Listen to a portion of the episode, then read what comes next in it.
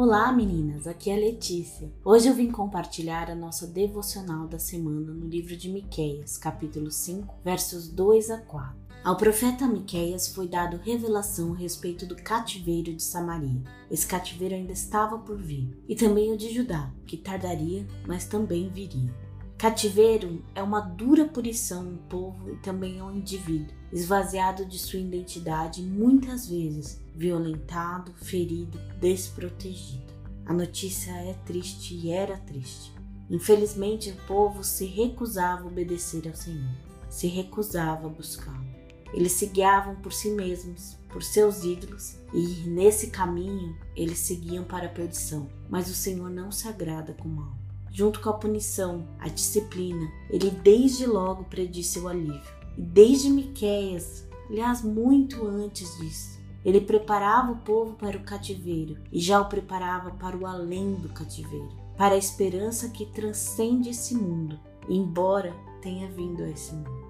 Tomaria a forma humana, o Deus da nossa salvação. E Miqueias então profetiza: E você, Belém Efrata, que é pequena demais para figurar como um grupo de milhares de Judá, de você me sairá aquele que há de reinar Israel e cujas origens são desde os tempos antigos, desde os dias da eternidade. Esse é Jesus, o Rei, cujas origens estão lá na eternidade junto com o Pai, porque ele também é Deus. E Miqueias continua: Portanto, o Senhor os entregará até o tempo em que a que está em dores tiver dado a luz. Então, o restante dos seus irmãos voltará aos filhos de Israel. Esses somos nós, os gentios. É a mensagem de Jesus que alcança todos universalmente através da igreja. E continua: ele se manterá firme e apacentará o povo na força do Senhor, na majestade do nome do Senhor seu Deus. E eles habitarão seguros, porque agora ele será engrandecido até os confins da terra. Ele precisou nascer e precisou morrer, mas ele é rei e a sua majestade é entregue ao mundo. Começa o evangelismo, começa a passar de Cristo. E nós vivemos isso hoje. Quanto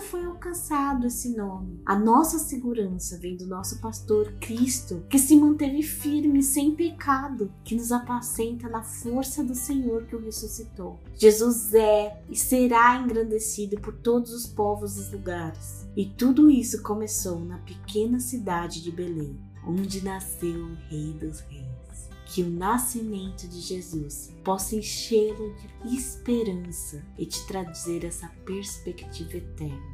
Seja grato hoje e feliz, alegre na salvação que veio de Belém.